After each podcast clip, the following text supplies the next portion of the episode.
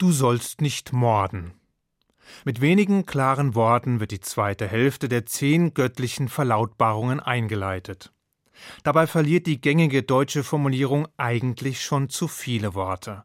Denn die konsequente Übersetzung des hebräischen Originals lautet Morde nicht.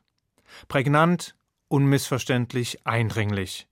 Eine kompromisslose Forderung, ein direkter Aufruf, ein eindeutiges Verbot. Und doch provoziert diese Vorschrift so manchen Trugschluss.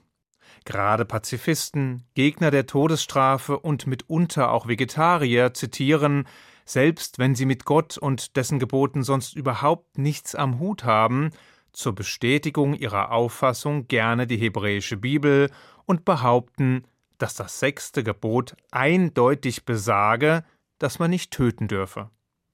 Doch damit befinden sie sich gänzlich auf dem Holzweg. Zugegeben, selbst in der King James Bibel, welche als einflussreichste und weit verbreitetste Übersetzung der Torah ins Englische gilt, heißt es, dass man nicht töten dürfe, also you shall not kill. Vergessen wird dabei jedoch mitunter, dass diese Übersetzung inzwischen über 400 Jahre alt ist und der damals zur Verfügung stehende englische Wortschatz keine Unterscheidung zwischen den Verben töten und morden hergab. Da lebendige Sprachen sich aber nun mal in einem stetigen Entwicklungsprozess befinden und dabei auch von anderen Sprachen beeinflusst werden, verfügt auch das Englische mittlerweile über eine eigene Vokabel für Mord ebenso wie das Deutsche. Vor allem aber verwendet schon das hebräische Original, und nur das ist letztlich entscheidend, zwei unterschiedliche Verben, nämlich harak, was übersetzt töten bedeutet, und ratzach, was morden meint. Doch was soll diese Wortglauberei? Sind dies nicht nur semantische Feinheiten, die in der Praxis überhaupt keine Rolle spielen? Nein, keinesfalls. Die sprachliche Unterscheidung ist hier absolut entscheidend und beinhaltet einen himmelweiten Unterschied zwischen den beiden Handlungen. Eine leise Vorahnung, worum es hier eigentlich geht, erhascht man bei einem Blick ins deutsche Strafrecht. Auch dieses unterscheidet nämlich zwischen Mord und Totschlag. Es handelt sich um verschiedene Delikte, die unterschiedliche Strafen nach sich ziehen. Der Mord ist quasi eine besonders schwere Form der Tötung, für die eine lebenslange Freiheitsstrafe vorgesehen ist, während der Totschlag mit maximal 15 Jahren Freiheitsentzug bestraft werden kann. Der Mörder handelt außerdem besonders verwerflich, also etwa aus niederen Beweggründen, heimtückisch oder grausam. Und auch wenn sich das hiesige Strafrecht nur schwer mit dem biblischen Rechtssystem vergleichen lässt, weist die Unterscheidung in die richtige Richtung. Klar ist jedenfalls, dass auch in der Torah sowohl im Fall des Totschlags wie auch im Fall des Mordes ein Leben genommen wird. Doch damit enden die Gemeinsamkeiten auch schon. Denn man kann Menschen ebenso töten wie Tiere, absichtlich oder unabsichtlich, gerechtfertigt oder ungerechtfertigt, rechtmäßig oder unrechtmäßig. Beim Mord allerdings sieht es anders aus. Denn ein Mord an einem Tier ist ebenso unmöglich wie ein versehentlicher oder moralisch gerechtfertigter Mord an einem Menschen. In der jüdischen Tradition jedenfalls meint Mord das ungerechtfertigte, unmoralische, ungesetzliche, also unrechtmäßige Auslöschen menschlichen Lebens. Es ist damit das ultimative Verbrechen, welches gegenüber einem Mitmenschen begangen werden kann und wird deshalb an mehreren Stellen aufs schärfste verurteilt. Das heißt jedoch nicht, dass daraus ein allgemeines und unbedingtes Tötungsverbot abgeleitet werden kann. Ganz im Gegenteil. Denn schließlich gibt es mehrere Passagen in der Tora, in denen andere Formen des Tötens nicht nur erlaubt, sondern explizit eingefordert werden. In jedem einzelnen der fünf Bücher Mose etwa wird in unterschiedlichen Worten zum Ausdruck gebracht, was Gott nach der Sinnflut zu Noah sprach. Wer das Blut eines Menschen vergießt, dessen Blut soll durch Menschen vergossen werden. Aber wie ist das möglich? Wie kann es sein, dass das Blutvergießen an einer Stelle verboten und an anderer Stelle geradezu verlangt wird? Was auf den ersten Blick paradox erscheint, erklärt sich bei genauerem Hinsehen. Die Torah misst dem menschlichen Leben als solchem einen ausgesprochen hohen Wert zu. Der frühere Oberrabbiner Großbritanniens, Dr. Josef Herz, schreibt in seinem Torah-Kommentar dazu, der unbegrenzte Wert des Menschenlebens beruht auf der Tatsache, dass der Mensch im Ebenbild Gottes geschaffen worden ist.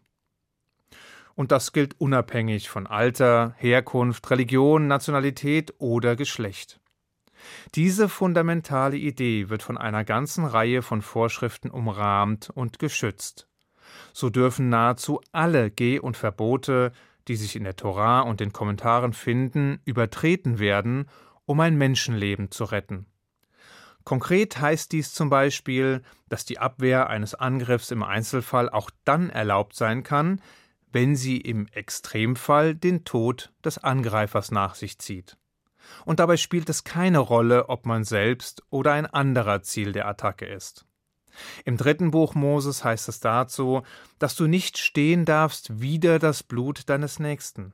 Mit anderen Worten, man ist verpflichtet einzugreifen, wenn ein anderer Mensch Opfer eines unrechtmäßigen Angriffs wird.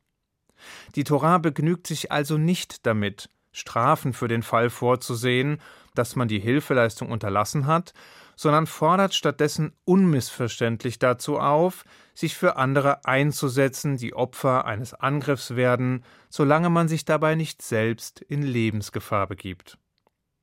Dennoch stellt sich die Frage, wie die Todesstrafe in dieses Bild hineinpasst. Doch auch dabei folgt die Torah ihrer eigenen Logik ganz konsequent. Die immense Wertschätzung für das Leben als solches, für den Menschen als von Gott in dessen Ebenbild geschaffenem Wesen, für dieses einzigartige, vernunftbegabte und mit freiem Willen ausgestattete Geschöpf führt nämlich geradewegs zu dem genannten Prinzip. Wer das Blut eines Menschen vergießt, dessen Blut soll durch Menschen vergossen werden. Wer einen anderen Menschen ermordet, und es geht hier um Mord, nicht um Totschlag, leugnet nicht nur die Gottähnlichkeit des Menschen, wie es Rabbi Lunschitz in seinem Kommentar ausdrückt, sondern er bringt damit auch zum Ausdruck, dass er alles verachtet, was den ethischen Monotheismus ausmacht. Die Wertschätzung für das Leben, für den Menschen, für die Schöpfung. Die Akzeptanz einer von Gott ausgehenden universellen moralischen Grundordnung und das ständige Streben nach einer besseren Welt. Der Mörder verhöhnt diese Prinzipien, macht sich zum Herrn über Leben und Tod und vernichtet schließlich ein menschliches Leben, löscht eine Existenz unwiederbringlich aus. Er handelt unmoralisch, ungerechtfertigt, ungesetzlich. Und dafür muss er bezahlen. Und sei es mit dem eigenen Tod. Damit wird sowohl die Abschreckung weiterer potenzieller Täter verfolgt, als auch der Schutz, die Sicherheit und der Zusammenhalt des Volkes sowie der Gesellschaft als solcher gewährleistet. Außerdem wird das begangene Unrecht gesühnt, die Balance wird wiederhergestellt, der Gerechtigkeit wird Genüge getan. Zumindest in der grauen biblischen Theorie. In der Praxis sah es hingegen anders aus. Denn obwohl die Todesstrafe in unterschiedlichen Fällen vorgesehen war, verbot die Torah gleichzeitig Selbstjustiz, Lynchmorde oder Racheakte aller Art. Stattdessen verlangte sie im vierten Buch Moses, dass der Mörder nicht sterbe, bevor er vor der Gemeinde nicht zu Gericht gestanden habe. Das bedeutet, dass der Täter, bevor ein solches Urteil gefällt oder vollstreckt werden konnte, zunächst einem Gericht zugeführt werden musste und einen ordentlichen Prozess erwarten konnte. Dies geschah vor dem sogenannten Sanhedrin, also dem Hohen Rat, dem allerdings bereits unter römischer Herrschaft diese Kompetenzen entzogen wurden und der seit dem Jahre 70 nicht mehr existierte, womit auch die Todesstrafe schon früh ad acta gelegt wurde. Davon abgesehen haderten die Rabbinen schon in der Antike mit der Todesstrafe, weshalb sie deren Durchsetzung nach und nach an so viele Bedingungen und Voraussetzungen knüpften, dass sie in der Praxis bereits seit über 2000 Jahren kaum mehr Anwendung fand.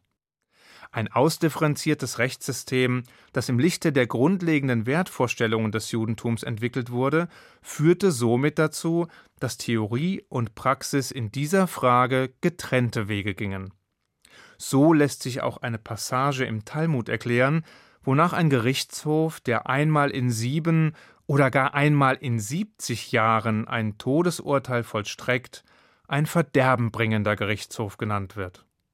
All das ändert allerdings nichts daran, dass das Mordverbot an erster Stelle auf der zweiten Bundestafel seinen Platz gefunden hat. Es steht damit an der Spitze der zwischenmenschlichen Gesetze, womit uns ein für allemal und ohne jeden Zweifel vor Augen geführt wird, dass es nichts Schlimmeres gibt, als einen Mitmenschen zu ermorden. Denn mit ihm, so sagt es der Talmud, stirbt eine ganze Welt. Ich wünsche Ihnen einen guten Schabbat. Shabbat Shalom.